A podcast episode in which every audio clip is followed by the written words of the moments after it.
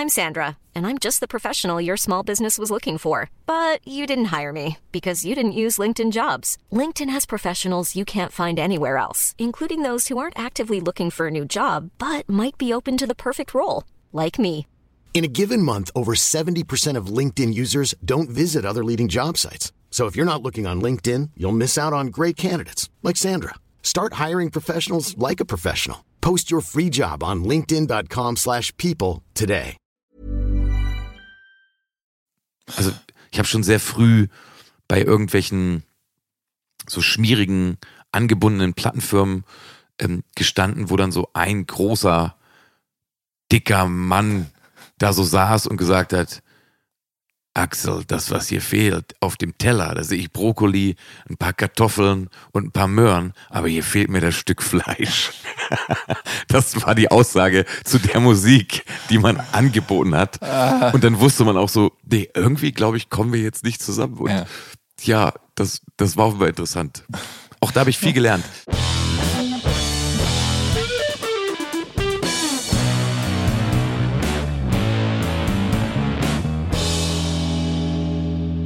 Hallo und herzlich willkommen zu Der Soundtrack meines Lebens. Ich bin Jan Schwarzkamp und ich werde euch in diesem Podcast auf eine musikalische Reise mitnehmen. Eine durch das tönende und klingende Leben meiner Gäste. Mal nerdig, mal erhellend, immer persönlich. Ein Austausch über Popkultur im Allgemeinen und ein Blick aufs Leben durch die Linse der Musik im Speziellen. Viel Spaß mit der folgenden Episode.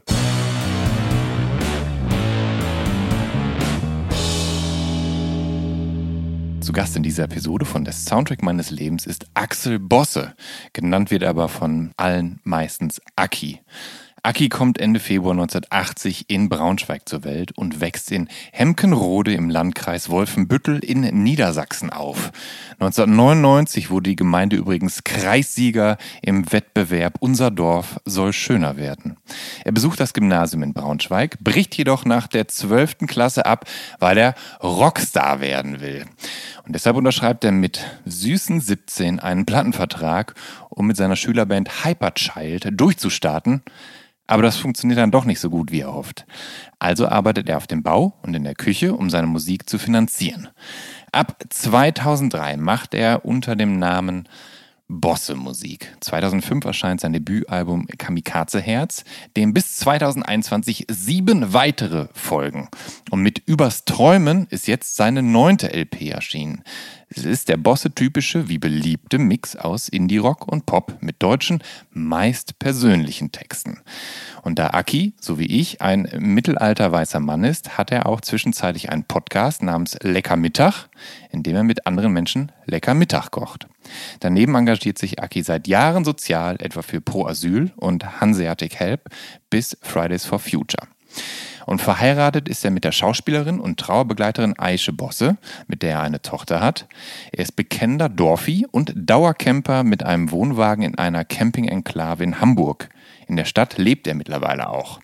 Außerdem ist er der Typ Mann, bei dem ich Bartschattenneid bekomme. Und jetzt freue ich mich, Axel Haki Bosse hier in der Soundtrack meines Lebens begrüßen zu dürfen. Hi, schön, dass Das du war da aber bist. schön. Danke für die Einleitung. Ja, sehr Und gerne. danke nochmal für das Bartding. Ja, ich weiß gar nicht, wie du das hinkriegst. Du, du hast immer so, einen- so einen geilen Bartschatten und das ist wahrscheinlich, musst du dich jeden Tag rasieren und mittags ist aber schon wieder dunkel, oder? Ja, ich habe das Wort Bartschatten auch noch nie in meinem Leben gesagt. Ich habe das Wort Bartschattenneid von Max Gold geklaut. Der hat mal einen Text über Bartschattenneid Ach, siehst du mal. Und da dachte ich, ja genau, fühle ich auch, ständig. Mit Leuten, die richtig geilen Bartwuchs haben. Ja, bei mir war das schon so, dass ich glaube ich, ich weiß gar nicht, ob das jetzt an der Dorfsozialisierung liegt, ähm, dass ich sehr, sehr früh angefangen habe. Also ich habe wirklich versucht, einen Schnurrbart zu haben, Ja. natürlich. Also einmal aus Metal-Gründen. Ja. Und da habe ich, glaube ich, schon ganz, ganz früh äh, verstanden, dass man das früh rasieren muss, also Ja. zumindest den Schnuppi, Ja. so wie wir damals gesagt Ja. haben. Und der Rest kam wie von selbst. Ich weiß auch nicht, woher meine, also ich habe wirklich, so Bartprobleme habe ich nicht. Aber du- ja, eben, du hast Ich echt, weiß nicht, wo aber, es aber, aber du trägst, aber du hast nie Bart getragen tatsächlich, oder? Na, ich habe das jetzt so während der Corona-Zeit, als ich mich so sehr Ja, hab gehen lassen, wobei dein Bart sieht ja sehr gepflegt aus und so, habe ich das dann, also habe ich immer gedacht, okay, jetzt habe ich mich eben mal eine Woche nicht rasiert, dann ist das auch schon Ja, ja. ein amtliches Teil, Ja. so, dann ist das mehr als ein Schatten. Ähm, und dann war mir das irgendwie unangenehm. Ich habe noch Ja. nie in meinem Leben Vollbart gekriegt. Findest du, ich bin ein Vollbart-Typ? Ich, äh, ich war wahrscheinlich, machen, ne? oder? Mach doch mal. Also, du, es gibt Fotos von dir, wo du so, einen- so einen dicken Schnurri-Balken hast. Ja, da habe ich aber, Der das ist ich aber- gemacht für ist- Jerks, glaube ich. Ist ich der, da, ist der, ist der ist echt oder angeklebt? Nee, der war, glaube ich, echt. Ich hatte Ja. auch mal einen angeklebten. Ja. Bjarne Mädel so ein Ja, ja, genau, gedreht. eben. Der, nee, der war angeklebt. Der war angeklebt, ne? Aber ich hatte irgendwann mal einen, glaube ich, für die Sendung Jerks. Ja. Den habe ich dann aber, also da, das war so, ey, lass dir doch mal einen Schnuppi bitte wachsen, da Ja. habe ich das gemacht. Ja. Und da war ich, boah, das sah schon hart aus. Also, Ja. ich, das, Ja, ja, du, du, aber hast, ja- du egal. hast ja auch viel Platz zwischen Oberlippe und Nase. Genau, ne? ein Da ganz fast einiges sehen. Ja. Ja. Ähm, aber du hast vorhin gesagt, äh, ein Metal-Schnubbi. Ist das, ist das für dich so, gehört das zusammen so, Metal und Schnurrbart? Ja, damals, also ich weiß auch mal, mein Onkel war Metalhead, der Ja. so, genau, das war bei uns auf dem Dorf eigentlich so der Mettler, Ja. der Mettler aus Schöppenstedt Ja. und so zwei, drei Leute aus meinem Umfeld eben auch und die hatten schon alle, haben die mit, ähm, mit wirklich mit Freude ihren Schnurrbart aufgetragen und ich hatte irgendwie das Gefühl, weil ich immer sehr klein war und immer viel mit Älteren abgehangen habe, dass ich irgendwie mithalten muss und dann habe ich, ja, aber, also es gibt auf einmal Fotos, da habe ich da so, wie nennt sich das, ein Flaum? Ja. Einen peinlichen kleinen Mini-Schnurrbart? Ja. Ja, genau. Aber irgendwann wurde der Schnurrbart ja auch dann so in den Nullerjahren ne, mit so einer ironisch gebrochenen Haltung in den Indie-Kosmos entführt und Mhm. dann haben so alle, so alle Schweden hatten dann plötzlich Schnurrbärte und natürlich dann auch Ja. deutsche Indie-Boys Voll. so. Ja. Reeperbahn-Festival auf jeden Fall richtig hohe Schnurrbartdichte. ähm, aber ist doch schön. Also alle sollen ja tragen, worauf sie Bock haben. Ja. Also ist doch wunderbar. Aber Aki, du hast gerade mächtig mit der PR für dein neues Album übers Träumen zu tun. Und deshalb bist du mir bis zuletzt so ein paar Vorab-Infos schuldig geblieben. Das ist überhaupt nicht weiter schlimm, aber das sorgt dafür, dass ich jetzt so ganz standardmäßig manchmal ins Blaue fragen muss. Und das klingt dann so. Mit welcher Musik wächst du daheim auf? Was hören deine Eltern? Also meine Eltern haben sehr viel Dire Straits gehört. Vor Mhm. allen Dingen aber, und das glaube ich, ist so, da kommen wir schon so 83 zum springenden Punkt. Ja. Die haben The Police gepumpt wie nichts Gutes. Ja, Wirklich. ja. Und da habe ich im Nachhinein Glück gehabt. Weil da ganz, ganz viel von dem übrig geblieben ist. Also mein Vater hat das Haus, in dem meine Eltern auch immer noch wohnen, selber gebaut. So, ne? Und der hat, weil er eben Musik so gerne mag und vor allen Dingen aber auch immer Fußball hören wollte auf NDR 2, in jeden Raum ein fest installiertes Boxen- und Verkabelungssystem gebaut. Also selbst Ah, das ist ja- im kleinen Klo kannst du oder in der Küche oder im Flur, aber auch im großen Klo, wo man duscht und morgens Zähne putzt, Wow. kann man im Prinzip aus dem Wohnzimmer, und es war von vornherein, Ja. seitdem ich lebe so, die Platten, sowohl den Radiosender als auch die Kassette damals, konnte man quasi steuern und mit so einem kleinen Mischpult lauter und leiser machen. Das ist ja, das ist ja ein totaler Traum. Voll gut, ja, Wahnsinn. Und das System steht auch immer noch, also das sind auch Ja, immer noch, ja. ich glaube, ein Boxenpaar musste ja immer auswechseln, sonst sind es wirklich noch ganz alte Teile, die da drin hängen. Und bei uns lief immer Musik. Also ich bin morgens aufgestanden, da lief dann irgendein Radiosender Ja. und so gegen Nachmittag oder Abend, wenn so gekocht wurde, dann hat man Musik aufgelegt. Und wenn ich so sage, was mich von 1983 an geprägt hat, waren Ja. es erstmal The Police. Und gar nicht so Sting, der kam bei mir erst später, Ja. sondern erst Stuart Copeland, weil ich den, Ja. genau, ist ja immer noch so, also eigentlich, wenn es ums Trommeln geht und um Leute, die so vorm Klick spielen Ja. Und so musikalisch, aber auch leicht aufdringliches Trommeln, Ja. finde ich alles geil, was Ja. ich gerade sage, Ja. dann ist das für mich immer noch der Typ. Ja, genau, es gibt nämlich ein Foto von dir, wo du so pff, irgendwas zwischen 9 und 12 bist, mit so einer coolen Sonnenbrille und einem Made in America T-Shirt. Mhm. Und da sitzt du hinter einem Schlagzeug. War das das erste Instrument, an dem du dich je ausprobiert hast? Ja. Ja, also der Typ bei uns gegenüber, bei meinen Eltern, hatte eine Dosenfirma, also für irgend so Dosen. Ja. Ich weiß nicht, ob Thunfischdosen, aber so größere und kleinere Dosen. Ja. Ähm, und die habe ich dann einigermaßen schnell, wirklich, glaube ich, mit vier oder fünf, da gibt's auch noch Fotos, hau ich so auf, auf den Dosen rum, die ich damals schon im Partykeller meiner Eltern aufgebaut habe. Ja. Und irgendwann mit so sieben, sechs, sieben, Ja. acht, so nach dem Schwimmunterricht, glaube ich, habe ich das erste Mal ein Schlagzeug gehört unterm Schwimmbad bei uns in so einem größeren Ort um die Ecke. Ja. Dann bin ich mit meiner Mutter runter, weil ich so gedrängelt habe. Ja. Und das war ein super netter Typ und da habe ich dann Schlagzeugunterricht genommen. Und dann habe ich mein erstes Slingerland-Schlagzeug, da hast du wahrscheinlich das Foto auch gesehen im Netz. Äh, Kann sein, ja. Mhm. Eine ganz gute Schießbude heute Ja. auch immer noch, also die Ja. habe ich auch immer noch. Ja.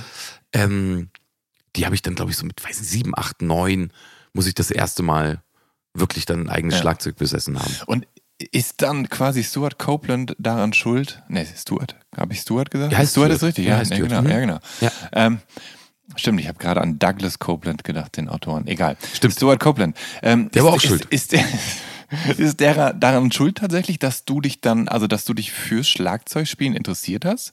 Ja. Weil ich meine, du warst ja noch jung. Da ist ja dann, da bist du ja nicht dann mit so einem analytischen Gehör an The Police rangegangen, um festzustellen, was für ein geiler Schlagzeuger der eigentlich ist, oder? Also nee, genau, wahrscheinlich nicht. Ich glaube, das ist so eine Mischung aus. Ich war damals sehr oft, mein Bruder ist zwölf Jahre älter als ich, also mein Halbbruder, ja. und mit dem war ich damals immer schon so viel also der hat mich mitgenommen, ja. so Nachmittagskonzerte ja. in Braunschweig, das ist so die nächstgrößere Stadt ja, bei uns. Und da gab es dann oft so im Freibieze oder in irgendwelchen Jugendzentren gab es eben dann vorne im Hof oft Konzerte, die dann tagsüber oder Sonntagnachmittags waren. Und was ich auf jeden Fall noch weiß und was der mir dann irgendwie auch bestätigt hat, war, dass ich so süchtig war nach so Lautstärke und untenrum. Also das bedeutet, Bassdrum fand ich immer schon super. Wenn die wenn die Anlage verstärkt war ja. und jemand hat in die Bassdrum getreten, dann war das für mich so, was, wie schön ist das denn?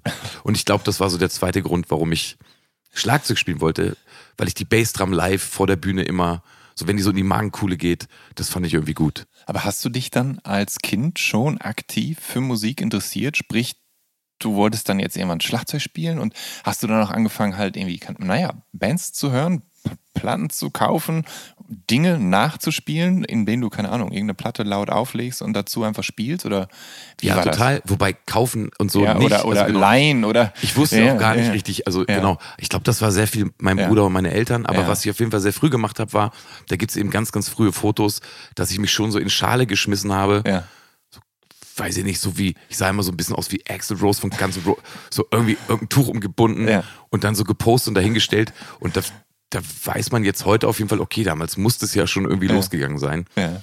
Aber ich war jetzt natürlich nicht so, dass ich mich durch irgendwelche Plattenläden gegraben habe. Da wusste ich nicht, dass ja, das existiert. Aber du, du hast ja dann auch irgendwann angefangen, Gitarre zu spielen. Mhm. Wann war das denn oder war das erst viel später? Ja, das war erst später. Ich habe sehr früh dann auch Klavierunterricht bekommen, aber eher so, weil meine Mutter auch Klavierunterricht genommen hat.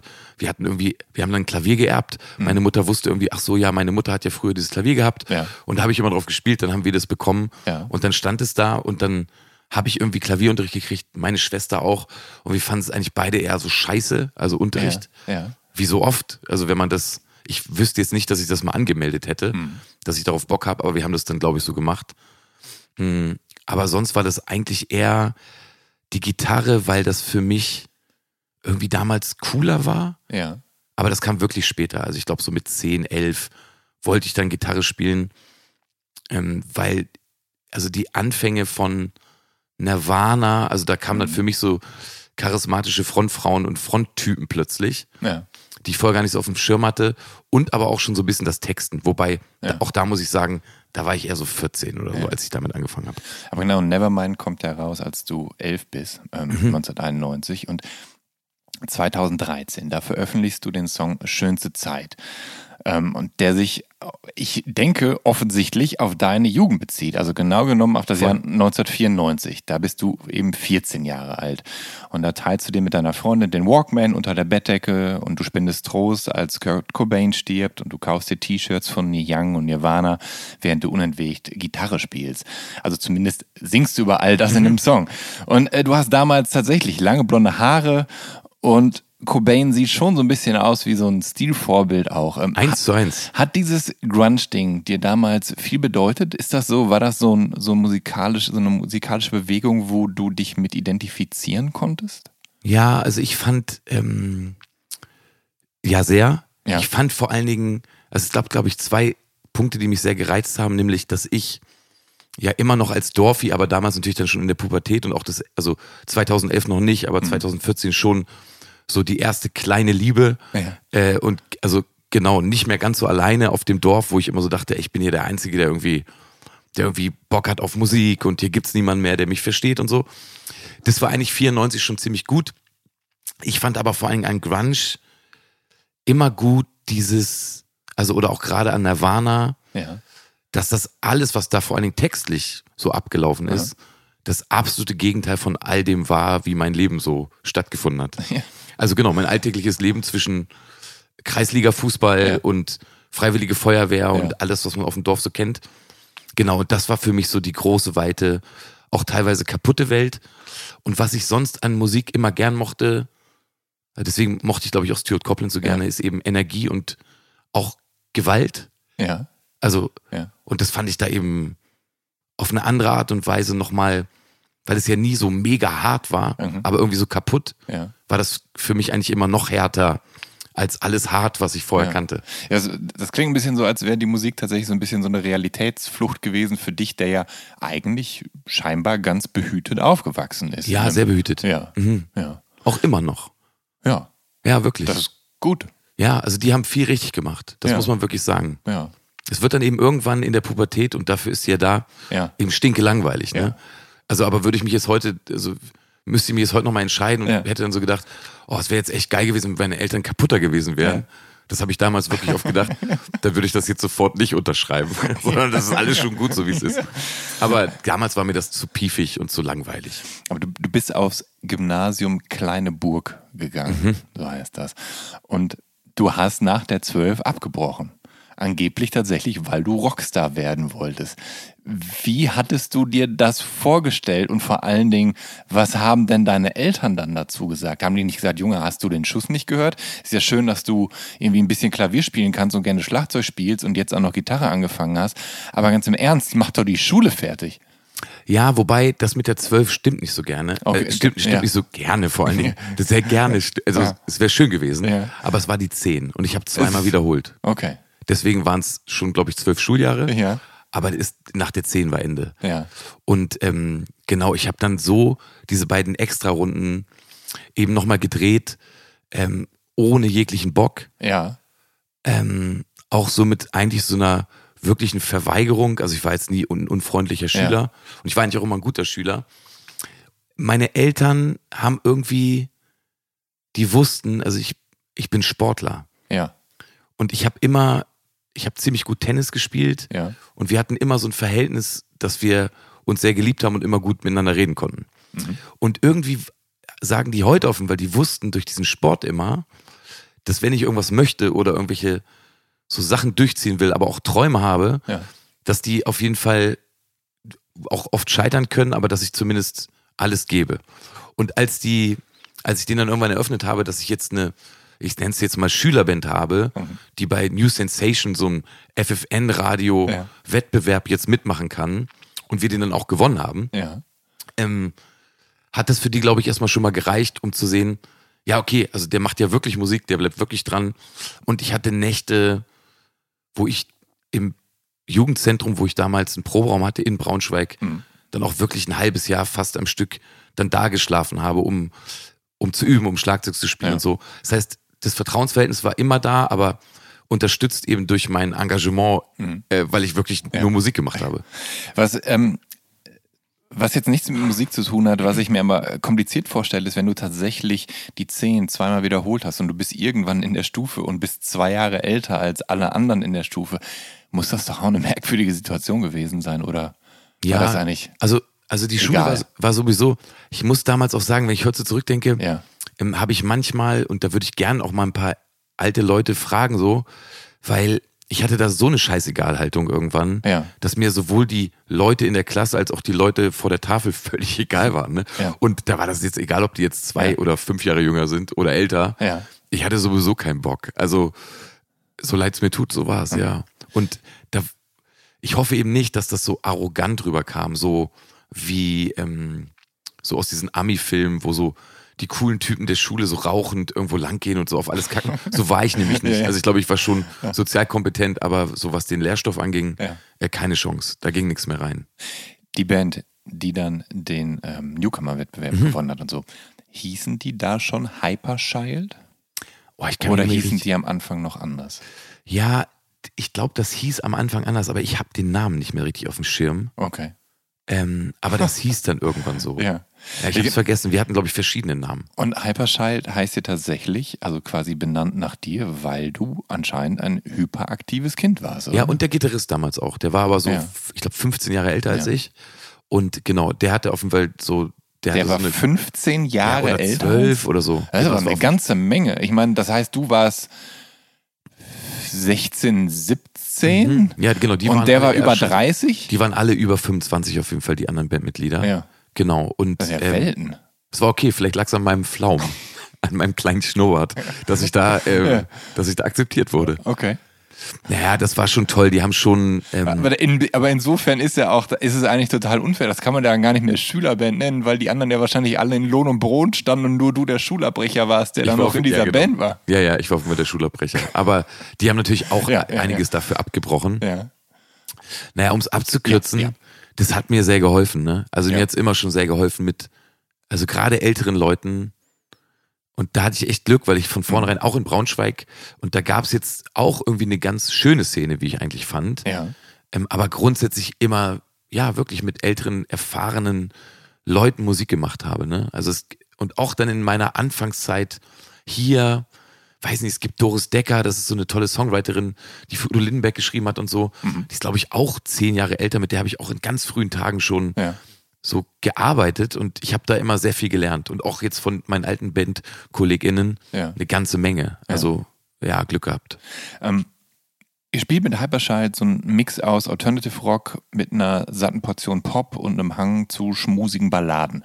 Mhm. Zumindest ist das so später auf dem Album, was ihr veröffentlichen werdet, drauf. Ich weiß nicht, wie ihr ganz am Anfang geklungen habt. Ähm, Ähnlich. Aber wer hat denn so, ähm, ja, da Vorbildfunktion gehabt für diesen Sound? Woran habt ihr euch orientiert?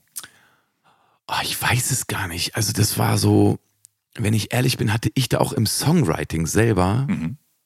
so ganz wenig zu melden. Also das war so, ja. weil die alle auch so viel besser waren. Aber ich glaube, das war schon eigentlich eher Blur, ähm, Radiohead. Ja. Depeche Mode aber auch. Es hatte irgendwie, es hatte auch so einen 80er-Touch.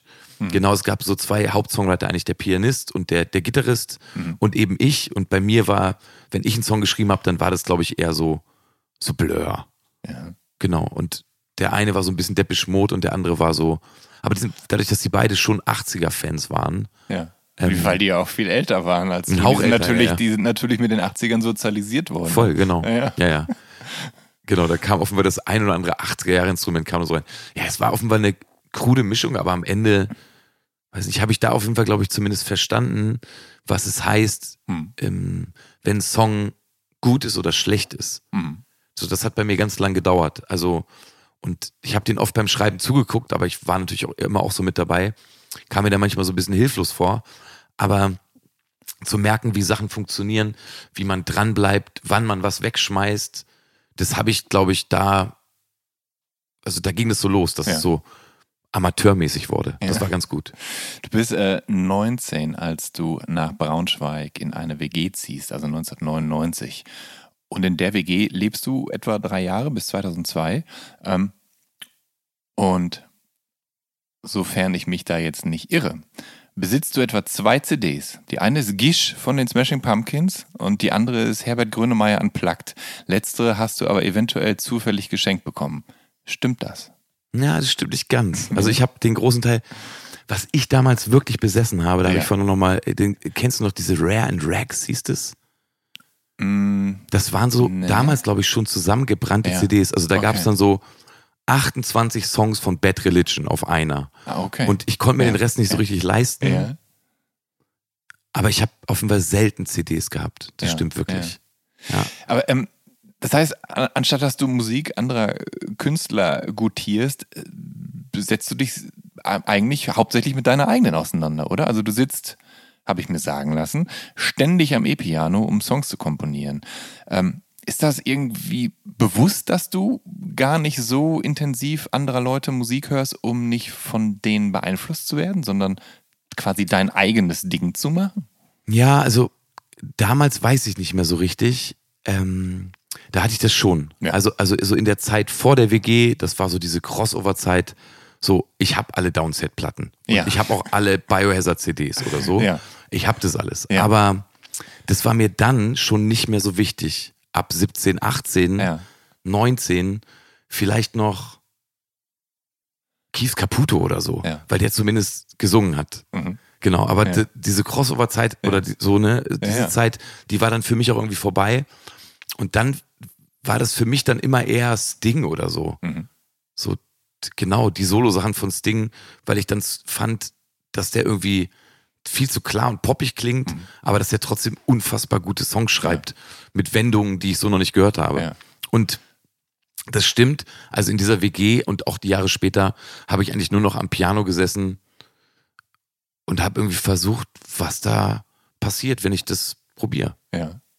Ähm, ich finde es ganz interessant, dass du Biohazard und Downset und so erwähnst, weil das ja tatsächlich auch gerade damals in Deutschland, als wir sind nämlich fast ein Jahrgang, mhm. war das ja Ende der 90er ein Riesending mit, mit H-Blocks und Mr. H Jumps the Gun und Black Eyed Blonde. Na, für mich vor allen Dingen Such a Search. Und Such a Search. Ja. Und das sind ja dann quasi auch Braunschweiger Lokalhelden, die kommen ja daher. Ja, also das sind wirklich aber auch dann meine Türöffner und bei unserem gemeinsamen Freund, ja. der dich, der dich mit ja. ein paar Infos so, äh, äh, versorgt hat, ähm, für den ja auch, ja. weil der hat damals Merchandise verkauft. Ja. Und der ist sehr, sehr groß und die haben ja. dann öfter in den Bussen, also über zwei Meter, ja. und die haben eben öfter in, in dem Bus dann hinten nochmal eine extra Koje einbauen lassen ja. im Nightliner, dass der auch mitfahren kann und er nicht in der Embryonalhaltung liegen muss. Und ich kann mich noch gut erinnern, weil meine erste Fahrt mit denen, man muss sagen, dass damals der Bassist aus der Band, mhm. der heute immer noch ein Teil meines Managements ist, mhm. bei mir aus dem Nachbardorf kommt.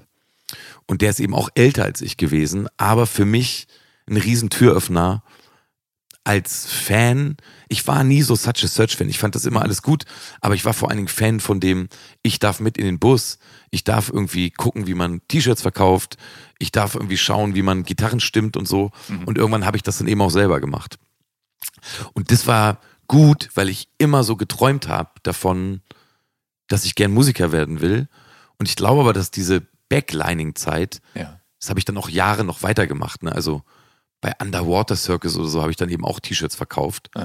Ähm, dass dieser Traum eigentlich dann immer so weiterging und ich aber da immer näher rangekommen bin. Ja. Also ich kannte eben irgendwann ziemlich früh schon die Beatsteaks mhm. und, und so andere Leute, weil ich eigentlich immer hinter der Bühne rumgehangen habe. Ähm, das waren alles Türöffner. Und wenn du nicht hinter der Bühne äh, rumhängst, dann hängst du auch hinter einer Bar rum, also hinterm Tresen, denn du arbeitest in der Bar März. Mhm. Und dort gibt es auch eine offene Bühne mit Jam Sessions. Und da passiert so nicht selten, dass du, den, dass du die Leute dort in Grund und Boden singst und dann ständig halt äh, die Leute staunen bei diesen Jam Sessions. Ja, es war auf jeden Fall so, das war irgendwie so ein schönes Zuhause. Also abends hat der gemeinsame Freund ja. aufgelegt. Ja. Ähm, der kam dann immer mit seinem Aldi-Wagen, also Einkaufswagen ja. voller Platten und CDs, kam der um die Ecke gefahren, unsere gemeinsame Wohnung. Aha. War auch nicht weit davon weg. Ich habe oft die Tagschicht in diesem Kaffee übernommen. Aha. Und immer wenn der kam, habe ich gerade Schichtende gehabt und dann war für mich im Feierabend. Ganz gemütlich, also alles um die Ecke. Und auch da hat sich Braunschweig gar nicht, weil viele meckern ja über die Stadt, eigentlich meiner Meinung nach auch immer noch gar nicht so von der schlechten Seite gezeigt. Mhm. Viele gute Leute und irgendwie eine gute Spielwiese. Mhm. Ähm, also es dürfte 2001 sein, als ihr mit Hyperchild von Columbia Sony gesigned werdet. Du korrigier mich gerne, was? Ja, also ich, da habe ich auch nicht mehr so auf dem Schirm. Ich weiß, ja. dass das Sony Center gerade kurz vor Fertigstellung war oder ja. also auf jeden Fall, als wir da unter Vertrag waren, durftest du nach Berlin fahren. Durfte ich um nach Berlin fahren und dieses unfassbar ja. große Gebäude, wo die dann so gesagt haben, da hinten wohnt Anastasia von ja. MTV und da wohnt die und da wohnt der und hier unten ist heute Brett Pitt, weil da ist heute eine Kinopremiere und hier oben ist das Büro und das heißt auch Sony, also das sind wir, die Plattenfirma und das war für uns so, wow, das erschlägt halt ja, ja komplett, was ist denn das bitte? Ja, das war mein erstes Gefühl. Sind Sony denn auf euch gestoßen, weil ihr mittlerweile mit Hyperchild so eine gute regionale Reputation hattet, dass die dann irgendwann dachtet, dachten, oh, die, die reißen wir uns mal unter den Nagel oder seid ihr an das Label herangetreten? Nee, die kam zu uns, weil wir, wie gesagt, damals diesen Wettbewerb ja. gespielt haben und dann war da einer. Also und auch gar nicht so ein, gar nicht so ein schlimmer. Äh, so damals waren das ja noch so andere Zeiten, die Musikindustrie war noch total gestopft. Das war damals so die Zeit von, waren ja Boybands vor allen Dingen und Girlbands waren ja, glaube ich, das war so die Zeit. Das war ein Riesending, genau. Genau, und da gab es, also monetär war da nichts ein Problem. Also das, das weiß ich noch. Und so waren ja auch die meist männlichen äh, Protagonisten äh, in diesem Geschäft. Es waren ja viele Arschlöcher so und irgendwie war es ätzend. Der Typ aber, der Bock auf uns hatte und ja. auch das Team, die waren allesamt erstmal sehr nett. Mhm. Also haben wir ganz andere Erfahrungen gemacht. Mhm. Also ich habe schon sehr früh bei irgendwelchen so schmierigen angebundenen Plattenfirmen ähm, gestanden, wo dann so ein großer, dicker Mann da so saß und gesagt hat, Axel, das, was hier fehlt, auf dem Teller, da sehe ich Brokkoli, ein paar Kartoffeln und ein paar Möhren, aber hier fehlt mir das Stück Fleisch. das war die Aussage zu der Musik, die man angeboten hat. Ah. Und dann wusste man auch so, nee, irgendwie, glaube ich, kommen wir jetzt nicht zusammen. Und Ja. ja, das, das war offenbar interessant. Auch da habe ich viel gelernt. Manchmal so ein komisches Ja. Gefühl wie am Ja. Bankautomaten mit diesen Vögeln Ja. mh, dass man, also so, das Gefühl habe ich auch heute immer noch, weil ich, weil oft nichts rausgekommen ist. Wenn man in die Bank gekommen ist, hat man immer sofort gedacht, alle, die hier arbeiten, ihr seid Feinde. Und der Automat, du bist der größte Feind, aber ich schaff's dich zu verarschen, weil ich hole mir hier 10 Euro, lauf schnell zum nächsten, hol mir nochmal 10 Euro, weil das System erfasst es erst in einer halben Stunde. Und ähm, so, ein, so ein ungutes Gefühl hatte ich auch immer, wenn ich bei diesen Firmen war. Hm. Hat sich erst sehr spät geändert. So dieses große Misstrauen und dieses, dass ich immer so dachte, ey, ihr seid, ihr Großkonzern, ihr seid die Feinde. Aber ich nehme mal an, dass der Großkonzern Sony Columbia an den Geldautomaten geht und äh, eine beachtliche Summe abhebt, mit der ihr dann euer Debütalbum Easily aufnehmen könnt. Das erscheint dann 2002. Und ähm, die Plattenfirma, die schwatzt euch auf, dass sie als erste Single eine Coverversion rausbringt und das wird Wonderful Life von Black. War das eine gute Idee und durftet ihr, also habt ihr den Song selber gepickt? War der eh in eurem Repertoire oder musstet ihr den aufnehmen, weil die Plattenfirma das angeregt hat? Also meiner Meinung nach haben die das angeregt und das musste auch gemacht werden. Also das, das, das wurde jetzt nie so ausgesprochen, aber ich hatte schon das Gefühl, dass da, wie gesagt, das Stück Fleisch Ja. noch gefehlt hat und dass die deshalb auf die Idee gekommen sind. Ich weiß gar nicht richtig, ob der damals funktioniert hat, der Song. Ja. Wir fanden das auf jeden Fall, aber guck mal, es ist schon so viele Jahre her, ne? Ja. Ich kann mich an, ich habe das Gefühl verloren. Ich weiß nicht mehr richtig, wie ich mich damit gefühlt habe. Ja. Aus heutiger Sicht eigentlich eher so, dass ich dachte, alles ist total aufregend und wir machen das jetzt. Hm, Im Nachhinein dann aber eher so auch, also wir haben damals, weißt du, als in der Mediapark in Köln, ne, als da noch Viva war Ja. Und eins live und alles war so und die Emi und so. Und das Leben hat so pulsiert und da war Mol Abedesi und Charlotte Rausch und alles war so wow. Und Coldplay wurden gerade groß und dann irgendwie in dieser Zeit war das. Und Ja. wir haben dann da in diesem Fünf-Sterne-Hotel an diesem Mediapark gesessen. Und das hat dann alles nicht so richtig funktioniert. Und dann stand unten so ein Chauffeurdienst, der uns abholen sollte. Und dann kam irgendwann mein Keyboarder und meinte, ey, hast du irgendwie noch Kohle? Ich so, nee, hab ich nicht, ich hab gar nichts mehr. Und also weder auf dem Konto noch jetzt hier. Ja. Und dann weiß ich noch, dass wir uns so eine Kippe zusammen gedreht haben und das, dann war der Tabak alle. Und irgendwie haben wir dann auch schon, ohne je an Geld gedacht zu haben, immer gedacht, irgendwas stimmt hier gerade nicht. Also wir haben und dann sind wir wieder in den Mickey Mouse Club gefahren und haben da Wonderful Life gesungen. Das war nicht so richtig befriedigend. Also es war irgendwie seltsam. Aber so richtig begriffen hat das damals, glaube ich, noch keiner, weil dieser Traum und diese Hoffnung, Ja. die so groß waren, wir schaffen das hier irgendwie, aber Ja, und das, ich meine, ihr habt ja dann auch wirklich eine, eine gut und aufwendig klingende Platte aufnehmen können und so. Man hat euch Videos gedreht eben, also so, da bist du noch mit relativ langen blonden Haaren Ja. in, in so einem gra grau-blau stichigen das war Won- Wonderful Life. Ne? Wonderful Life, ein gutes ja. Video, das, hieß- das hieß Goodbye, Ja. haben wir damals auf der Kastanienallee gedreht. Das ist sogar sehr schön geworden und da fand ich den Song auch gut. Ja. Das gibt's nur nicht mehr. Ich habe das jetzt auch mal versucht nochmal zu finden, Ja. um es meiner Tochter, glaube ich, zu zeigen, aber irgendwie Ja. war es nicht mehr da. Ich habe die Platte angehört und ähm, dann gab's da, da gab's ein Stück, In Your Head. Und äh, der wirkt so ein bisschen wie so eine Verbeugung an den Grunge von Pearl Jam. Du knödelst da auch so ein bisschen Ja, das kann sein. Ja, das Ja. kann sein. Ja. War, waren Pearl Jam neben Nirvana auch so eine Band, die dir zugesagt hat oder Ja. warst du immer eher nur so der Nirvana-Boy? Ja, also ich habe ganz am Anfang wirklich richtig geknödelt, Ja, weil ich glaube ich das mit Kurt Cobain nicht hingekriegt habe. ja. Schreien konnte ich noch nie so richtig gut Hm. und ich fand dann irgendwann dieses Knödeln, das fand ich dann auch sehr schnell so abturnt. Ja. Ich glaube, das hat der Typ von Creed irgendwie kaputt gemacht. Weil so, wenn Eddie knödelt, ja, Mann, der hat scheiße geknödelt, aber der andere Typ, der hat es einem irgendwie um die Ohren gehauen Ja. und dann wollte man das nicht mehr. Ja. Genau, aber ja, ja, das spielte alles schon mit rein. Ja. Ähm, also besonders lang überleben Hyperschall ja dann tatsächlich nicht, ne? Also da, da Nee. ist relativ schnell der Ofen aus. Ähm, und also Erfolg will sich dann nicht, nicht einstellen und ähm, ich, ich frage mich, ob das an deinem Selbstbewusstsein gekratzt hat? Weil ich meine, euch hat es zu dem Zeitpunkt ja schon eine ganze Weile gegeben. Dann gab es diese Chance, die Platte zu machen. Ihr seid auf einem großen Label. Und dann verpufft das alles so. Hm. War das, hat, hat dir das nicht zugesetzt? Nee, ja, weiß ich nicht mehr. Also, ich habe letztens einen Song geschrieben, den es noch nicht gibt, aber ähm, der ist ganz gut. Der heißt das schäbig schöne Scheitern.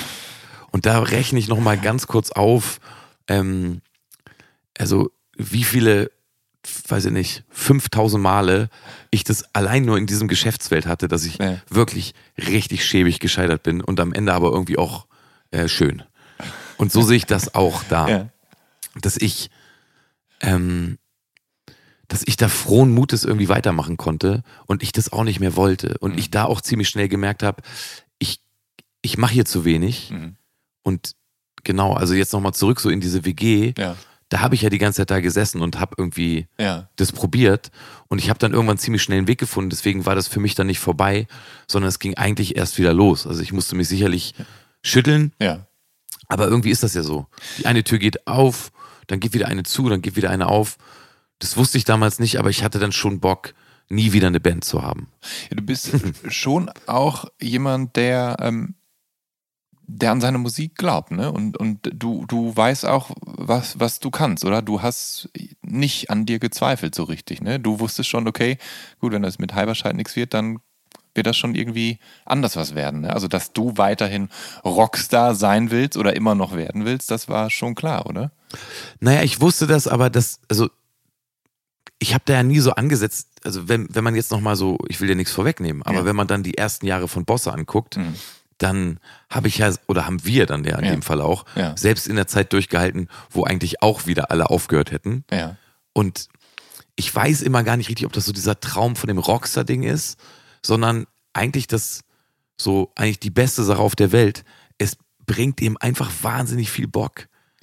Und es hat mir immer so viel Spaß gemacht. Also Ja. ich liebe es zu schreiben und ich liebe es immer noch, auch mich in Sprinter zu setzen mit guten Jungs und Mädchens, Ja. mit denen man gern Musik macht und Ja. dann fährt man irgendwo hin und dann spielt man so. Ne? Und das hat sich eigentlich seit ganz, ganz früh nie geändert. Also ich liebe das eine und ich liebe das andere und es gibt für mich ähm, eigentlich nichts, was mich mehr erfüllt als das. Und egal, ob das jetzt groß geworden wäre oder noch größer oder kleiner, Mhm. Das ist erstmal so der Fakt, warum ich das einfach dann so durchziehe. Ja. Also weder aus einer Überzeugung, dass ich irgendwas besonders gut kann, Ja. aber dadurch, dass es mir so Bock bringt, bin ich, glaube ich, wirklich fleißig. Ähm, das Cover von Wonderful Life, das schafft es damals sogar auf die europäische Version des Soundtracks zu Songs from Dawson's Creek Volume Ich 2. erinnere mich. Und ich erinnere mich. Direkt dahinter ist Geil. Uncle Ho mit I Don't Care If You Like Me. Und Uncle Ho, die kommen aus Wuppertal und haben mit diesem typischen Rap-Rock-Crossover-Funk-Metal-Sound angefangen, über den wir vorhin da auch schon geredet haben. Und der Ende der 90er dann eben auch wahnsinnig beliebt war.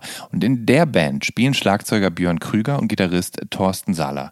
Und beide werden irgendwann Teil der Bosse-Band. Richtig. Wie ist das passiert? Habt ihr euch alle hier als gescheiterte Rockstars in Berlin getroffen? Also, weil ich glaube, dass mit Hyperchild hast du, bist du eh von Braunschweig nach Berlin gegangen, ne? Du warst Ja, zu genau. dem Zeitpunkt warst du dann erstmal hier. Ja, ich war vorher schon mal da, so für so ein halbes Jahr mit Ja. 16 und dann bin ich wieder zurück und dann bin ich wieder hin, aber Ja. eigentlich, genau. Ähm, eigentlich war dann wirklich für mich Braunschweig zu Ende. Ja. Und ich habe die kennengelernt auf einem Konzert in Leipzig, nämlich am Völkerschlachtsdenkmal laut gegen rechts. Das Ja. gibt's auch heute immer noch. Ja. So, und das ist eine super Veranstaltung. Ich glaube, dass damals Headliner waren Deine Lakaien. Mhm. Und es war so ein bunt gemischter Haufen Bands, die da gespielt haben. Immer noch organisiert, glaube ich, vom Krumbiegel oder mitorganisiert Mhm. von Die Prinzen. Und da habe ich die beiden das erste Mal getroffen. Ja. Also Schlagzeuger und Gitarrist. Und das war schon in diesem Uncle Heyday, war noch so eine Ja. andere Band. Ähm, Wuppertaler Umfeld. Ja. Und da habe ich die kennengelernt und es war irgendwie wirklich Liebe auf den ersten. Also wir haben noch nicht mal Musik zusammen gemacht. Ich habe damals auch nicht gesehen, wo die waren, aber wir standen so zusammen und haben irgendwie gemerkt, oh, das ist jetzt aber lustig und schön. Ja. Und es war gleich so eine sehr tiefe Verbindung. Dann kam irgendwie noch der, der Bassist damals von Heyday dazu, Mhm. Theo, Genau. mit dem ich eigentlich sehr, sehr schnell auch Also eigentlich Theophilos. Theophilus Photiades. Ja, genau. Genau, Genau, auch Ja. Spyros genannt. genau, so, so mein griechischer Bassist immer noch. Ja. Und ich habe, wir haben dann wirklich Nummern ausgetauscht Ja. und ich weiß nicht mehr richtig, ob ich damals schon ein Handy hatte. Mhm. Ich weiß aber, dass ich, als ich dann wusste, ich mache jetzt Bosse, das dann bis dahin nicht vergessen habe, dass ich die irgendwie toll fand. Mhm. Und dann habe ich die angeschrieben und angerufen und mit Musik vollgeballert, ob sie Lust hätten, mit mir Musik zu machen. Ja. Ja, und dann haben die ja gesagt. Beide Bands hatten sich zu dem Zeitpunkt gerade so halb aufgelöst. Ja, ja. Ja, genau. Heyday sind auch, hatten, glaube ich, einen ganz ähnlichen Weg wie, äh, wie Hyperchild. Die haben auch äh, ein. Bisschen erfolgreicher. Ja. Aber sie hatten auch nur eine Platte auf einem Major-Label und Ja. auch danach war dann Feierabend. Ja. Ähm, seid ihr, also damals auch so ein bisschen, also mit, mit Hyperchild und Heyday und vielleicht dann noch Uncle Ho, so, so ein bisschen Opfer einer musikalischen Trendwende? Denn immerhin treten ja 2001 die Strokes mit Is This It, ein, ein Indie- und Garage-Rock-Hype los. Äh, Den vielleicht größten musikalischen Paradigmenwechsel im Rock seit Nirvana 1991 eben Nirvana veröffentlicht haben. Und spielt ihr dann, spielt ihr vielleicht einfach in den falschen Bands zur falschen Zeit? Weiß nicht. Ich glaube nach wie vor, wenn ich mir das heute nochmal so anschaue, und da will ich jetzt Uncle Ho vielleicht ein bisschen rausnehmen. Ja, ja, Hey, der eigentlich auch. Aber bei denen fühle ich es dann auch so ein bisschen so wie bei der anderen Band. Ich glaube, das war zu mutlos. Ich glaube, da hatte keiner Mut. Ich Ja. glaube, da hatten alle Bock, eigentlich am Ende, wahrscheinlich auch getrieben durch, durch diese große Firma, auf irgendwie so ein Wischiwaschi aus Radiohit und trotzdem Indie-Disco. Ja. Ähm, und irgendwie doch Rock-Festival, aber wie gesagt, dann doch auch Ja. ähm, d- d- Tigerentenclub oder was? Ja. So, ne? Ja. Das, und dann noch mit so einem süßen Sänger, also so wurde ich ja damals dann auch so hingestellt, mit so Haaren, so ein bisschen so, wie heißt nochmal diese Band? Nicht Him, sondern noch schlimmer. Nicht, also ähm, äh, schlimm finde ich Him nicht, aber Hansen? Nee, ich nee, weiß es ja, nicht. so eine Mischung aus Äh. Hansen und der andere, der so krass geschminkt war. Ach so, Silverchair? Nee, Silverchair, gute Band. Ja, nee, Auch aber nee, pathetisch meinst- aus heutiger Sicht, Der aber nicht so geschminkt. nicht später. Tokyo Hotel. Ja, Tokyo Hotel für Dicke. Also der war so ein bisschen dicker. So eine schwedisch-skandinavische, oh, ich hab's vergessen. Ich komme auch nicht. Ich Him, aber so eine Him-Nachmache war das. Okay. Na egal, also Ja. das war alles so Pop, Rock, Ja. Indie eher nicht, ein Ja, bisschen. ja. Live dann schon, also da konnte man immer so sagen, ja, ja, aber live sind wir wirklich viel härter oder so. Und ich glaube, das war damals zu mutlos. Mhm. Ja. Also da war, das, das, das war, glaube ich, so. Ja. Und deswegen hat das dann auch keiner verstanden oder verstehen wollen oder hören wollen. Aber als du dann damals hier in Berlin bist, kurz nach der Jahrtausendwende und so, wie, wie sehr packt dich denn der Hype um Bands wie The Strokes, The White Stripes, The Black Keys, Franz Ferdinand, Interpol, The Kills, ähm, Kings of Leon? Das sind ja alles, also sind das alles Bands, die du hörst oder und gehst du da mit oder, oder, oder steht dir nach Harper Erschallt eigentlich der Sinn nach was ganz anderem und Nee, ich fand das alles gut. Ich habe Ja. auch alle Bands schon live gesehen, die du gerade gesagt hast. Ja. Bei mir war es so, dass ich, also das ist bei mir eben auch verrückt, weil ich, also ich, wenn ich jetzt aber deine ganze Sammlung hier angucke, dann glaube ich auch, dass es bei dir, das gibt dann vielleicht, weiß nicht, ist es Psychedelic oder so? Das, Ja. das liebst du wahrscheinlich. das mache ich gern. Metal magst du. Bisschen, aber, ja. aber, aber am Ende, und bei mir ist es irgendwie auch so, ich kann das so, ich kann das alles ab. Ja. Bei mir war es nur so, ey, ich brauche einen guten Song. Sonst, ich brauche wenig Attitüde, das finde ich auch geil. Ja. Also das, so das, was ich vorhin zur Also dich, dich, Härte dich, gesagt habe. Dich, aber dich macht das so gar nicht an, wenn so eine Band wie so eine Gang auftritt. Und doch, das finde ich super. Ja. ja, ja, das fand ich alles cool. Aber nee, es waren vor allen Dingen immer die Songs. Das heißt, Mhm. so das erste Travis-Album, das erste Coldplay-Album, da habe ich mehr bei gefühlt als zum Beispiel, und dafür mögen sie, Mhm. mag man mich jetzt hassen, ähm, als bei Kings of Leon. Also Ja. Das, das fühle ich irgendwie anders. Ja. Weil, weil das eine ist mir irgendwie zu groß und auch Ja. ein bisschen zu breitbeinig. Deswegen fand ich die Strokes auch geil. Mhm. Aber ich brauchte irgendwie immer Songs. Also, und das war mir eigentlich dann auch egal, was das ist. Es war immer so ein Gefühl, dass ich immer zumache, wenn der Mhm. Song nicht geil genug ist. ja. Was macht einen geilen Song für dich aus? Also muss da, muss der, muss man den mitsingen können? Muss man sich auf Teufel komm raus mit dem Text identifizieren können? Was, was, was also wann sagst du, den Song, den ich da gerade geschrieben habe, der ist jetzt, jetzt ist der gut? Na, für mich erstmal so als, als Hörer ist es, glaube ich, so, dass ich, ah, ich mag es manchmal, wenn Leute andere Wege gehen. Hm. Ich mag, wenn ich das Gefühl habe, das ist nicht gebaut. Ähm, und ich mag vor allen Dingen Melodien. Hm. Und das fand ich super oft auch übrigens im Crossover Ja. das Problem. Ich verstehe den Punkt und das habe ich, das Ja. mache ich heute auch noch gerne, sich die Köpfe einzurennen oder, Ja. Oder einfach eine Hookline rauszuschreien oder so. Ja. Alles cool. Aber was am Ende für mich übrig bleibt, waren Ja. irgendwie immer Melodien. Ja. Genau. Und das ist eigentlich der springende Punkt. Also wie ist die Melodie und klar, und wie ist der Song, wie ernst ist es um diesen Song? Also wie ernst gemeint ist es? Trifft mich das? Kann mich das irgendwo hinbringen? Kann mich das irgendwie tragen? Kann ich da noch irgendwas lernen? Gibt es da irgendwelche Wendungen, die ich krass aus den 60ern finde oder so? Ja. Äh, Genau, also ohne analytisch zu sein, Ja. Kickt mich das aber. Und es war immer, glaube ich, so eine Grundmelancholie, die ich gut fand oder eine Grundhärte in der Aussage. Mhm. Irgendwas kaputtes und Hoffnung fand ich irgendwie immer gut. Mhm. Ja. 2005, da erscheint bei der EMI das Bosse-Debütalbum Kamikaze Herz. Und der Sound klingt, das möchte ich jetzt einfach mal so sagen, der klingt wesentlich weniger poliert als Hyperschalt. Ähm, sondern es ist halt äh, ja, wirklich rockiger, krachiger Indie-Rock eben.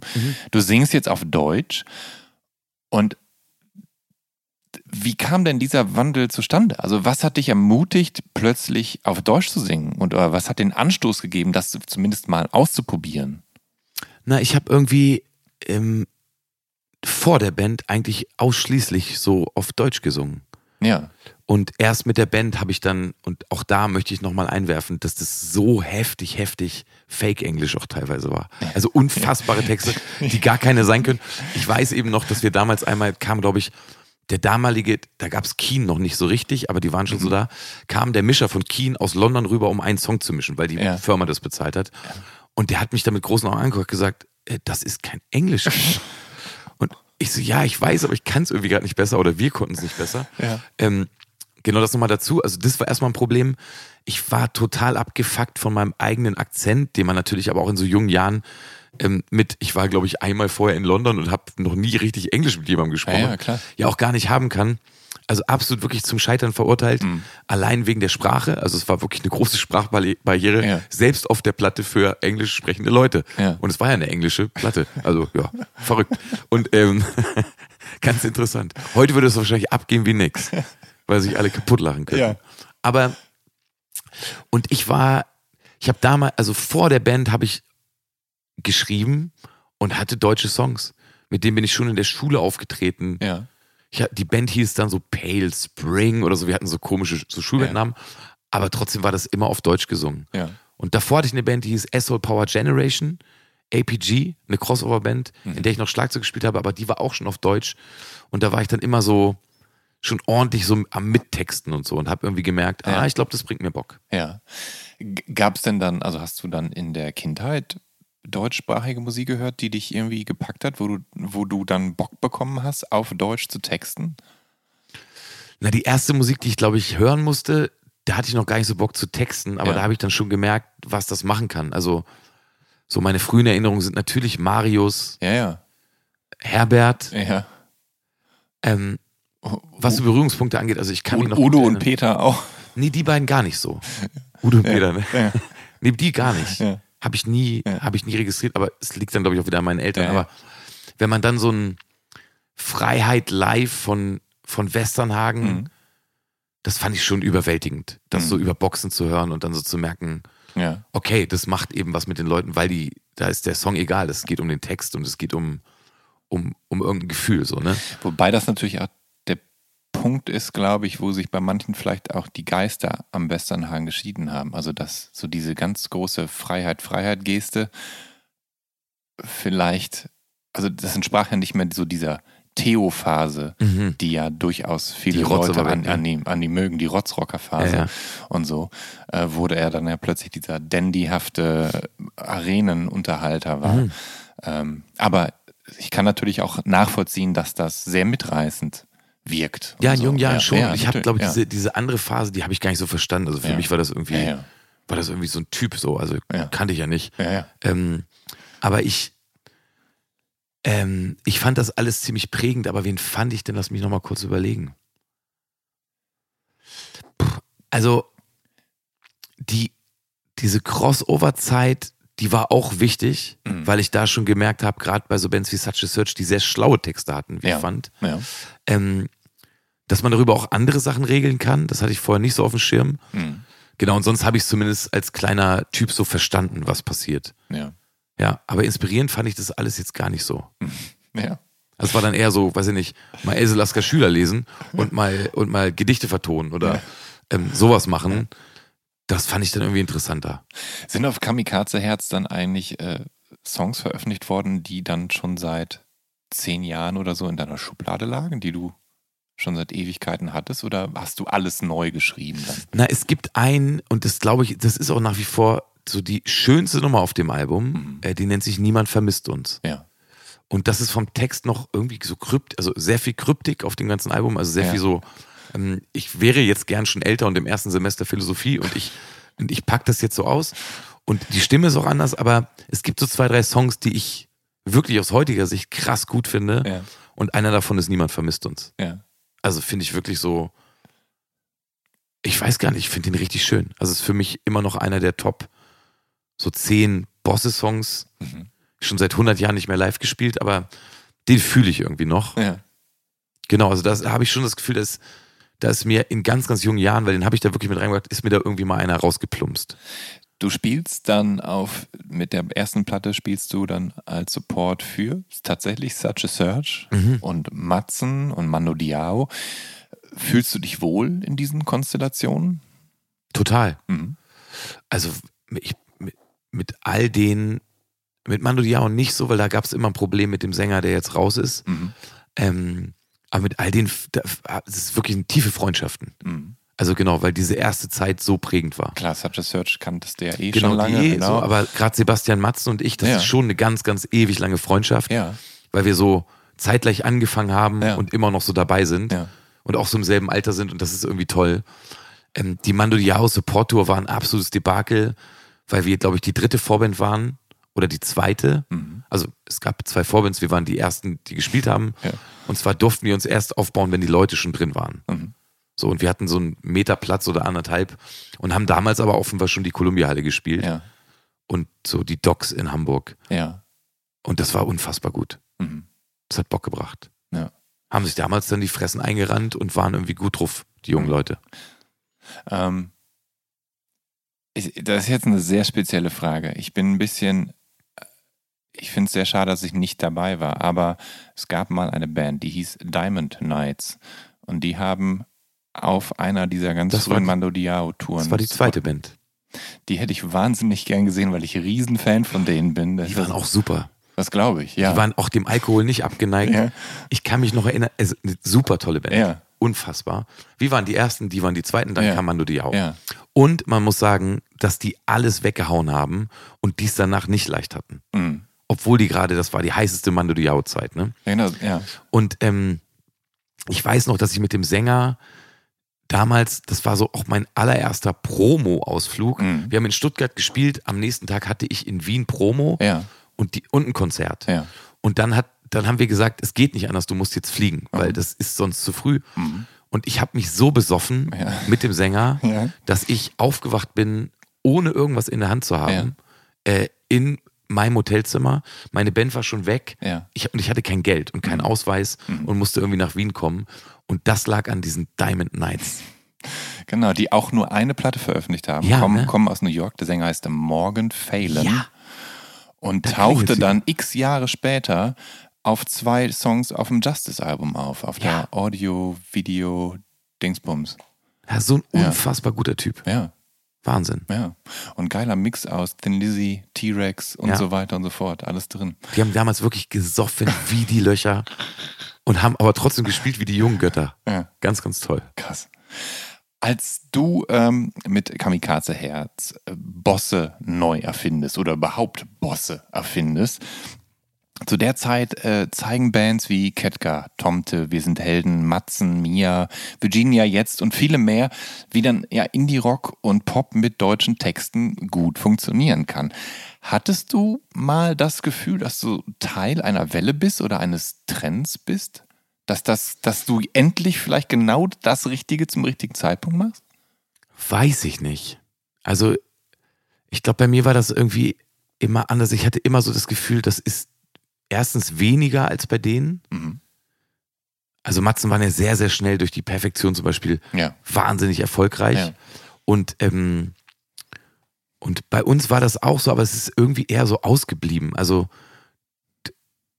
das, da waren noch nicht so viele. Und ich hatte jetzt nie das Gefühl, ich schwimme da jetzt gerade auf einer euphorischen Mhm. ähm, Hamburger Schule meets Indie irgendwas Welle Ja, mit, sondern eigentlich hatte ich eher das Gefühl, wir bleiben doch noch mal schön hinter der Welle und warten vielleicht auf die nächste. Also Ja, ja. so ist einfach so von Ja. den von den Zuschauerinnenzahlen, da war das jetzt erstmal bei uns nicht so.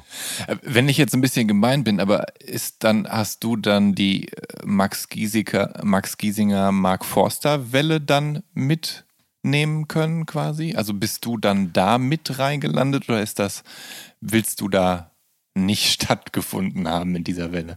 Na, ich glaube, es ist eben nach wie vor ein komplett anderes Publikum. Ja. Aber ich glaube, ich weiß gar nicht, also so ein Song wie Schönste Zeit lief wirklich gut im Radio. Mhm. Ja. ja. Und das war die Zeit, als so die deutschen Schnösels irgendwie dann auch liefen. Mhm. Ähm, da habe ich sicherlich von profitiert, Ja. dass deutsche Musik im Radio laufen konnte. Ja. Ich glaube aber, dass, also wir sind Helden lief da genauso. ja, ja.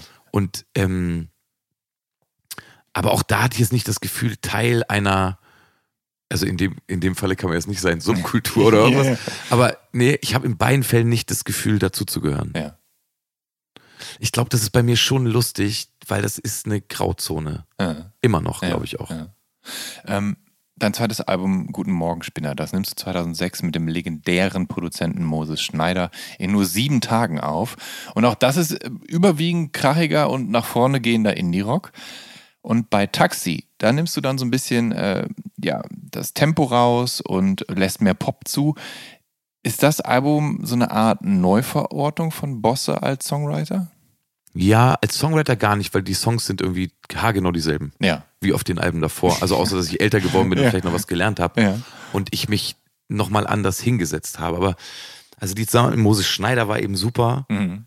Das erste Mal Sven Regener getroffen. Ja. Michael Ilbert, der damals so, der jetzt gerade, Ja. also wirklich riesen Bands produziert, damals so als Mischer, Mhm.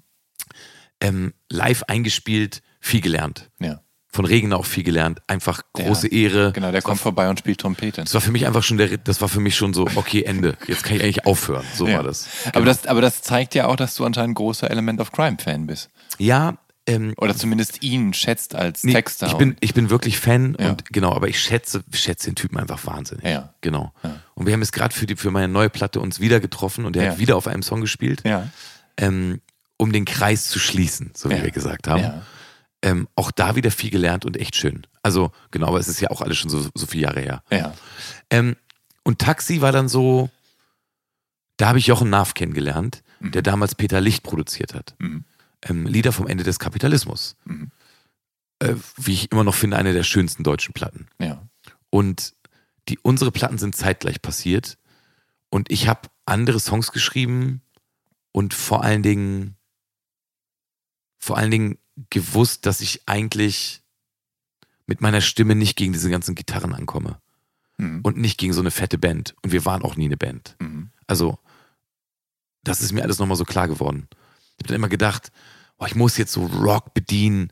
Ich muss irgendwie, ich habe Bock, dass die Leute die Fressen einhauen und so. Und dann habe ich irgendwie gemerkt, ja, aber ich glaube, meine Sachen sind ehrlich gesagt gar nicht gut dafür. Die Ja. sind gut für was anderes. Und meine Stimme hält das nicht aus. Ja. Die hört sich an wie eine Mickey Maus, wenn nur geballert wird. Ja. Und dann habe ich irgendwie umgedacht, aber vor allem hat das Jochen, glaube ich, auch mitgemacht, Mhm. dass der gemerkt hat, ey, wieso ist so ein schöner Song? Halt's Maul, spiel nicht die ganze Zeit irgendwie, mach jetzt mal den Verzerrer aus, lass mal Einzeltöne spielen. Mhm. Hör mal ein bisschen mehr Smith, ey, oder so.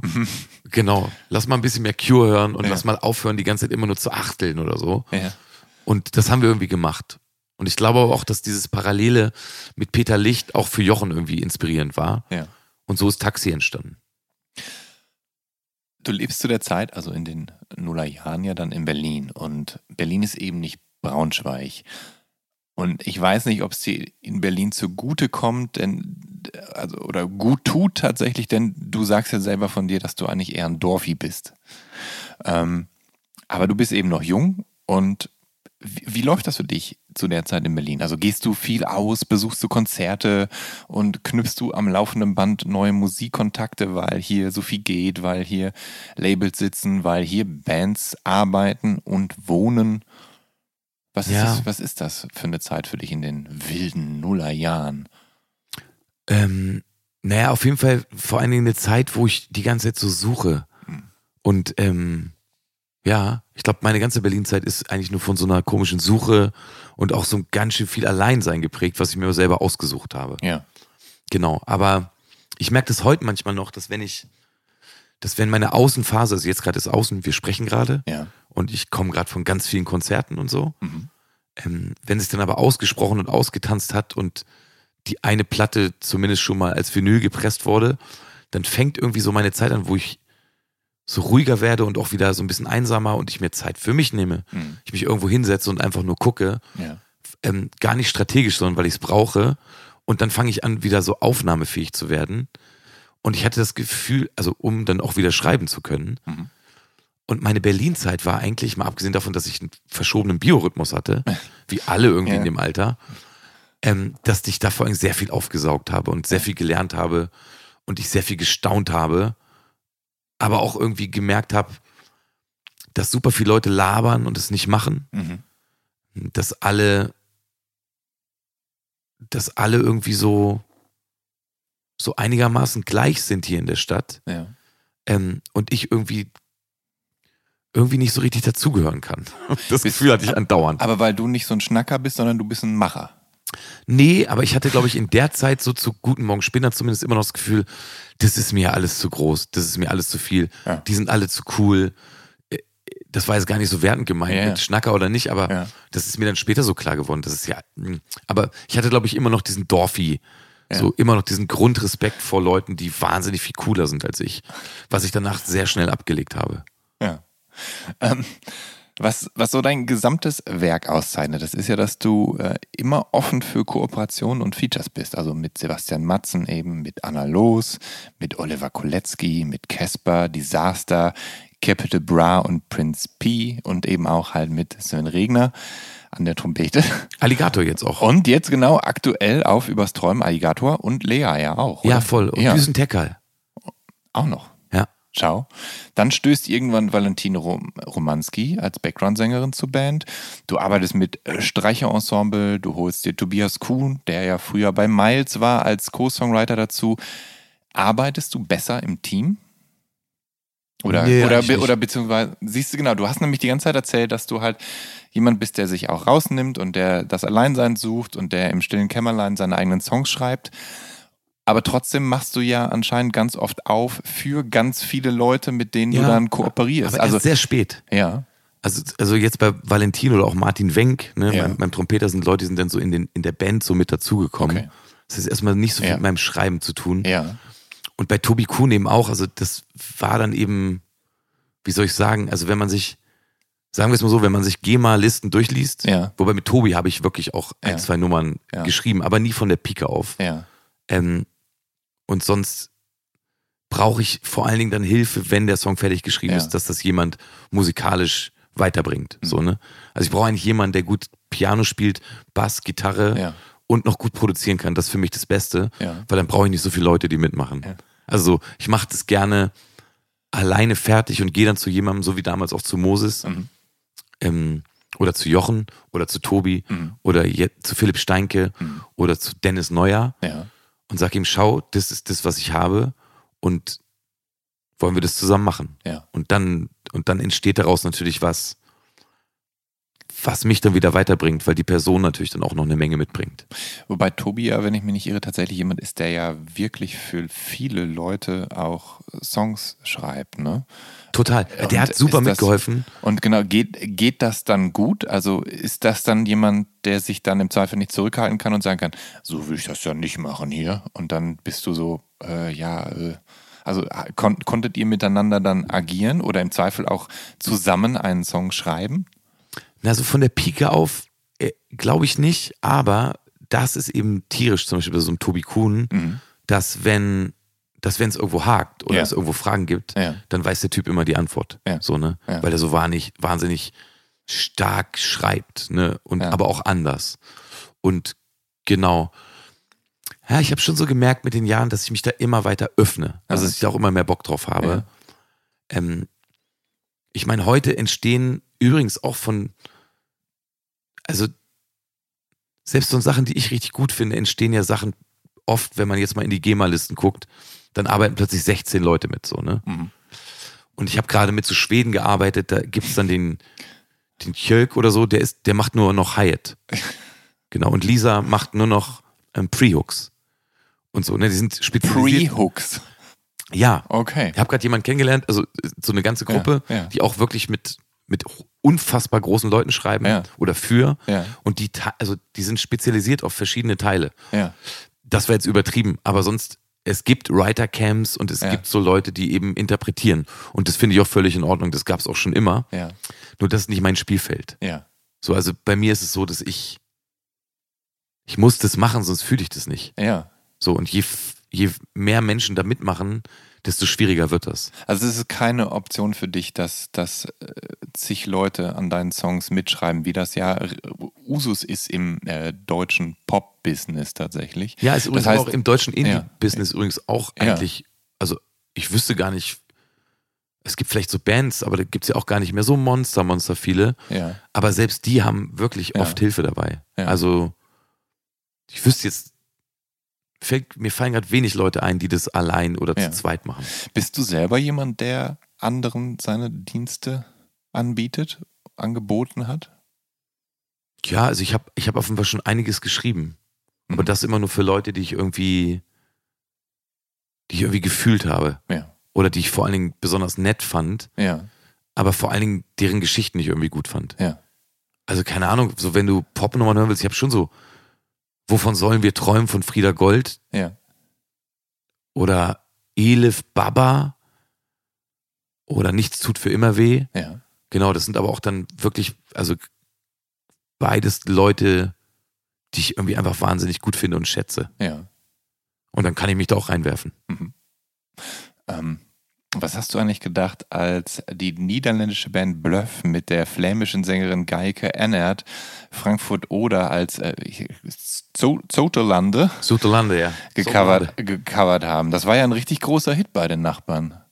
Ja, also ich habe jetzt gerade, so vor zwei Wochen habe ich gerade mit einem holländischen Produzenten gearbeitet, Ja. der Rita Ora produziert. Ja. Jeremiah heißt der. Mhm. Und das ist so ein super, ähm, wirklich so ein super krass toller Typ, der vor allen Dingen, glaube ich, aber auf TikTok aktiv ist und in so Ja. Welten. Genau, wir sind, wir sind offenbar zum Schreiben zusammengekommen Ja. und haben uns so getroffen. Und dann hat er irgendwann gesagt, hast du dieses Sudelande geschrieben? Ja. Und ich so, ja, also das, das auf Deutsch heißt es Ja. Frankfurt oder und so, das ist die. Heimatstadt meiner Oma, Ja. hab ihm das so erzählt. Und dann, ähm, und dann war mir schon klar, dass der Song irgendwie ist wirklich der erfolgreichste Song in Niederlanden und Belgien aller Zeiten. Ja. Also er hat mehr Platinplatten als alles, ist mehr im Radio gelaufen als alles. Und das ist verwunderlich. Ich bin dann irgendwann eingeladen worden, vor so drei Jahren oder so, oder vor Corona auf jeden Fall, Ja. ähm, von dieser Band Bluff, die sich den Ja. Song einfach genommen haben und daraus eine Version gemacht haben, Merchandise verkauft haben bis zum Himmel. Also mit Ja. Ich bin froh, dass du da bist. Das steht, glaube ich, auch in diesem Sudlande. Mittlerweile sind die Noten des Songs in dem Ortsschild eingraviert. Und es war wirklich verrückt. Ich krieg dann teilweise so einmal die Woche krieg ich so ein Update von der holländischen Plattenfirma. Ja. Und alle freuen sich immer. Es kann doch nicht sein, dass so eine Nummer irgendwie. Und gerade die, die mir selber auch Ja. wirklich doll am Herzen liegt. Ja. Glück gehabt. So Ja. ein richtig Schwein gehabt. Ja. Also unfassbar. Bin ich dann irgendwann auf einmal nach Amsterdam eingeladen worden, da haben die da in diesem, in dieser fetten Halle gespielt alle haben dann diesen Song mitgesungen. Das war so mein erster Kontakt mit den Niederlanden Mhm. Ja. und dem Song. Und ich konnte es überhaupt nicht glauben. Also ich, ich glaube, meine Frau war mit und wir standen da beide und so. Sag mal, das kann jetzt doch nicht wahr sein. Lass kiffen gehen. Es, Ja. es ist ja wunderschön. Ja. Jetzt erzählt mir vor zwei Wochen dieser Jeremiah, dass der Song, der jetzt auch da drüben schon alt ist, jetzt gerade TikTok-Hype geworden ist. Der größte TikTok-Hype in Holland seit überhaupt, weil irgend so ein Gangster, Crips, keine Ahnung was Typ, in Holland Ja. gibt's ja noch andere Sachen so, hat das, bevor er in den Knast gegangen ist, hat er eben den Song sich aufgelegt und hat so seine eigene Version darauf gerappt. Und jetzt kriege ich andauernd so TikTok-Videos zugeschickt, wie so kleine Hip-Hop-Kids, Gangster-Kids, den Song pumpen, was ich jetzt mittlerweile gar nicht mehr zusammenkriege, wie das passieren kann. Da hat sie völlig verselbstständigt, so ähnlich wie Seven Nation Army quasi. Für, ja, für. Äh, das ist dein Seven Nation genau, Army. Ja, genau. Also für äh, aus der Kreisliga. Ja. Aber trotzdem ähm, werde ich damit vollgeballert und ich nehme mir immer so einen Tag in der Woche, immer so ab 20 Uhr, da setze ich mich dann ans Handy und ziehe mir das alles rein. Und ich habe teilweise wirklich schon Tränen gelacht, weil es so absurd ist. Also wir machen das oft so als Familienereignis. Dann, Ja. dann machen wir so das Handy an und TikTok und dann ziehen wir uns, dann geben wir das ein, Sautlande, oder gucken wir es an und das ist absurder Shit. Das gibt's ja nicht. Der einzige Song meinem Leben, der wirklich funktioniert hat. Ähm, Im März 2013, da erscheint mit Kraniche dein fünftes Album. Und einige der Songs davon, die schreibst du in Istanbul, weil du dort eben mehrere Monate mit äh, deiner Frau und deiner Tochter verbringst. Und tatsächlich äh, fließt dein Aufenthalt ja in die Musik mit ein. Also im Song Istanbul ist ja eine Sass zu hören, eine Langhalslaute, also ein Seiteninstrument, was vom Balkan bis Afghanistan verbreitet ist. Und der Vater deiner Frau, der stammt ja tatsächlich aus der Türkei. Bist du je in Versuchung gekommen, dich tiefergehend mit türkischer Musik auseinander, auseinanderzusetzen? Ey, wenn ich ehrlich bin, also habe ich das eine Zeit lang und ich habe mir eine Ud gekauft, was das griechische Ja. Pendant ist und eine Sass Ja. und ähm, habe das auch alles zu Hause stehen. Aber ich weiß nicht warum, ey, bei der türkischen Musik, also mal abgesehen Ja. davon, dass die auch 90er Jahre Musik lieben und so. Ja. Also Ja. ich war jetzt gerade wieder mal so da und dann ist es schon krass. Ähm, also ja, Mann, da geht eben alles. Aber wenn es um die klassische türkische, sagen wir mal, Sass-Musik geht, Mhm. äh, bin ich raus, Alter. Meine Synapsen, das ist so wie, weiß ich nicht, wie mein unfassbar miesestes Talent, eine neue Sprache zu lernen. Ja. So habe ich das Gefühl, ist es auch mit der Sass. Ja. Ganz schwierig bei mir. Grobmotorik, keine Ahnung, ist, Ja. ich komme nicht hinterher. Ja. Genau. Also Ähm, nee, ja, ja. ich habe mich damit beschäftigt, aber für mich ist es nichts. Ja. Es ist ja, es ist ja so, dass sich das in den letzten 10, 15 Jahren so als Trend entwickelt hat, durch, eben dadurch, dass einem das Internet ja alles an Musik anbietet, dass Nerds sich ja immer weiter spezialisiert haben und dann natürlich anfangen, in Anführungsstrichen exotische Länder abzuklopfen nach dem musikalischen Erbe der 50er, 60er, 70er Jahre und 80er, was da eben so rausgekommen ist und, und zu schauen, inwiefern denn westliche Musik im Zweifel halt auch dann äh, den, den Nahen und Fernen Osten beeinflusst hat und so weiter. Und da ist ja dann, keine Ahnung, anatolische Psychedelic und sowas total en vogue. Und es gibt ja auch derzeit verschiedene Bands, Total. die, die Meine diesen Frau Sound ja neu auflegen Ja, ja. lassen und so. Ja. Genau, meine Frau pumpt das und das, das fand ich aber auch so, das, das ist eben das, was ich so gelernt habe. In der Türkei ist es so ein bisschen so, man hat da gar nicht so viele Möglichkeiten, Mhm. äh, weil entweder bist du systemkritisch ja. und du machst dann auch so eine Musik Mhm. und du fühlst das anders und ähm, genau, und das da passiert, also damals vor Gezi, Mhm. selbst vor Gezi, Ja. ähm, als Istanbul noch so, ey, alle hatten so ein, selbst die New Yorker hatten ein Isle of Istanbul Shirt an, Mhm. was dann ja ziemlich schnell einfach zerstört wurde, ähm, hatte ich damals schon das Gefühl, die, diese kulturelle Szene, also die Underground-Szene, die ist so hochinteressant. Mhm. Ja. Genau. Genau, also ich kenne die ganzen Bands jetzt nicht so, aber ich höre sie immer zu Hause. Ja. Meine Frau hört sie eben gern. Ähm, 2021, da gibt es eine Singer-Songwriter-Tour der Giganten, die Wiebusch-Bosse-Uhlmann-Tour. Wie ist es dazu gekommen? Wir haben angerufen. Wir haben uns angerufen.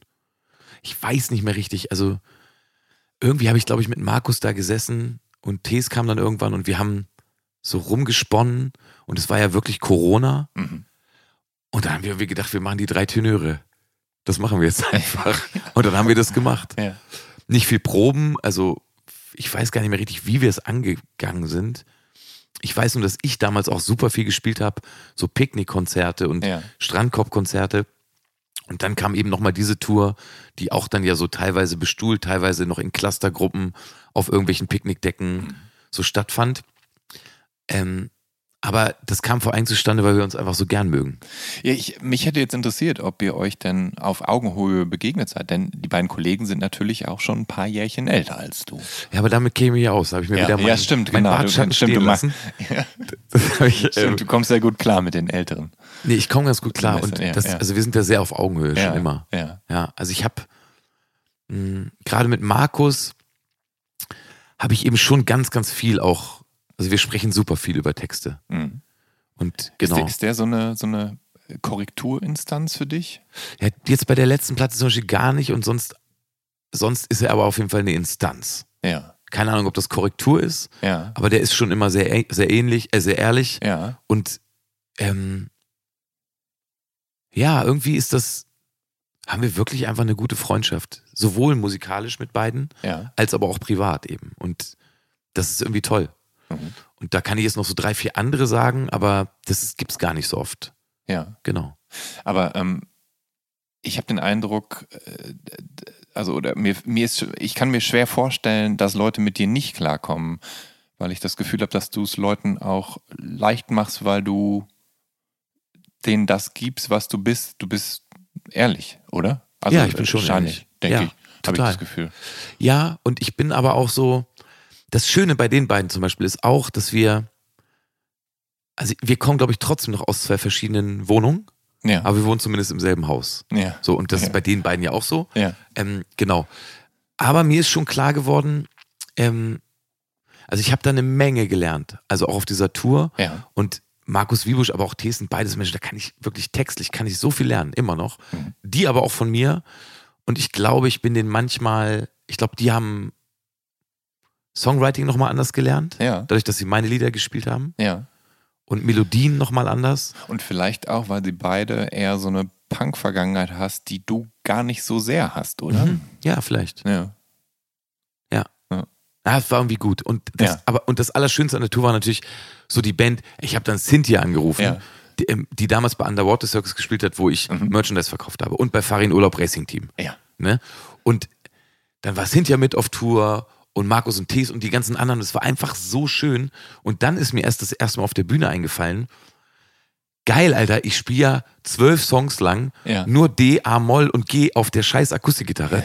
Und ich muss noch nicht mal eine Ansage machen. Mhm. Für mich seit, wirklich seit, ich glaube, 25 Jahren das erste Mal, dass ich gar keine Verantwortung hatte. Ein Drittel. Aber ja, das ist ja, für mich. Ja, ja. Ähm, und das war toll. Und das haben wir alle beim, am ersten Abend gemerkt, weil Markus auch nicht so gerne Ansagen macht, Mhm. habe ich dann manchmal übernommen. Dafür spielt dann aber Tees wirklich bessere Akustikgitarre als ich. Mhm. Und dann ein bisschen zweite Stimme singen, es war wirklich wie Urlaub. Für alle. Es war so schön. Ja. Ja. Ähm, du schätzt die beiden als äh, Songwriter und Texter. Ähm, äh, kannst du benennen, also kannst du Lieblingssongs von den beiden benennen?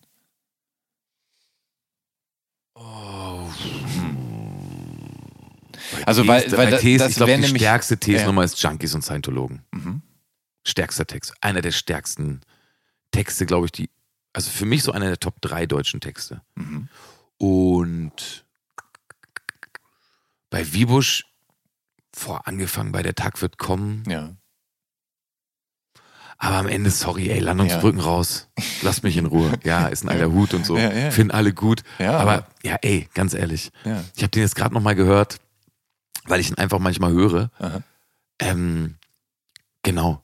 Hab beide, beide so schöne, zeitlose Sachen geschrieben, die aber bei all denen, die das, die darüber sprechen, immer was mit einer ganz bestimmten Zeit zu tun haben und auch prägend wichtig sind. Ja. Also mehr geht nicht, Ja. wenn Sachen dann auch übrig bleiben. Und Ja. aber ey, habe ich ja schon mal gesagt, guten Song schreiben, dann gibt's auch eine, Song, eine Chance, dass der bleibt. Ist nicht irgendwie immer nur so Attitüde und irgendwas, sondern Ja. manchmal ist es eben auch ein Song. Ihr habt äh, mit Akustikgitarren gespielt und ähm, dieses reduzierte Akustikgitarren-Ding, das äh, steckt ja, glaube ich, durchaus tief in dir drin. Über die all die Jahre konnte man dich immer mal mit einer Akustikgitarre erleben und auch für Übers Träumen hast du akustische Versionen als Bonustracks aufgenommen. Welche klassischen Singer-Songwriter, Schrägstrich Folkies magst du denn besonders? Also welche Musiker magst du sehr gerne, die so diesen klassischen Akustikgitarrenstil so geprägt haben? Also wenn ich ganz ehrlich bin, und das ist auch nach wie vor meine Nummer eins, und auch da wird oft Ja. gelacht, aber es sind fucking Simon Garfunkel. Ja, Ja, ist ich weiß in nicht. Ordnung. Ja, viele lieben es, viele hassen es, ist egal. Aber für mich ist das irgendwie mit den Beatles irgendwie, glaube ich, die absolute Champions League. Ja, aber wa- wa- was gibt's denn an Simon und Garfunkel eigentlich äh, zu hassen, außer dass Garfunkel jetzt nicht, eigentlich nicht so viel zu melden hat und Simon der King ist, aber, Ja, aber die haben doch fantastische Alben nee, ich fand aufgenommen. auch. Ja, wirklich. Ja. Ah, ich finde, manchmal, manchmal denke ich dann noch so, wenn ich texte, denke ich manchmal ähm, daran, wie würde es ähm, Dylan machen? Ja. Also, weil ich da so die, oder wie würde es der Boss machen? Mhm. Weil ich da manchmal so das Beiläufige einfach so gut finde Ja. und das Beobachtende. Mhm. Aber wenn es um Akustikgitarren geht und um Tonwendungen, Simon Garfunkel bei mir auf der Eins. Ja. Lass mich abschließend fragen. Wann wird es eine Hyperchild Reunion geben? Oh, das, das wird es nicht geben. Nein. Es tut mir leid. Ach, schade. Ich rede Mit- auch gar mit- nicht mehr so viel drüber, aber es ist schön, dass wir darüber mit, gesprochen haben. mit überarbeiteten Texten vielleicht. Vielleicht ja, vielleicht könnte ich da noch einmal. Ich glaube, wir haben damals 500 Platten verkauft. Boah, Viele von den Leuten, die es damals gekauft haben, sind wahrscheinlich schon längst verstorben. Ja. Oder Nachdem sie es gehört haben. Ne? ja, die haben das dann gehört und dann sind die verstorben. Lieber Der eigene Kotze ja. erstickt. Ja, das ist dann leider passiert. Nee, das Ohr hat so geblutet, da bin ich gestorben. Lieber Aki, ich danke dir vielmals für das Gespräch. Ich danke auch. Ist wirklich schön bei dir. Ja, Dankeschön. Liebe Zuhörerinnen, Zuhörer und alle irgendwo dazwischen, wenn ihr auf dem Laufenden bleiben wollt und einfach neugierig seid, wie ich mit welchem meiner Gäste in was für einer Situation gesprochen habe, solltet ihr den Instagram-Kanal des Visions oder Mint Magazins abonnieren oder meinen persönlichen unter Jan Schwarzkamp. Am besten natürlich alle drei. Also bleibt gesund und dem Podcast treu und dann hoffentlich bis zur nächsten Episode von Der Soundtrack meines Lebens. Euer Jan Schwarzkamp.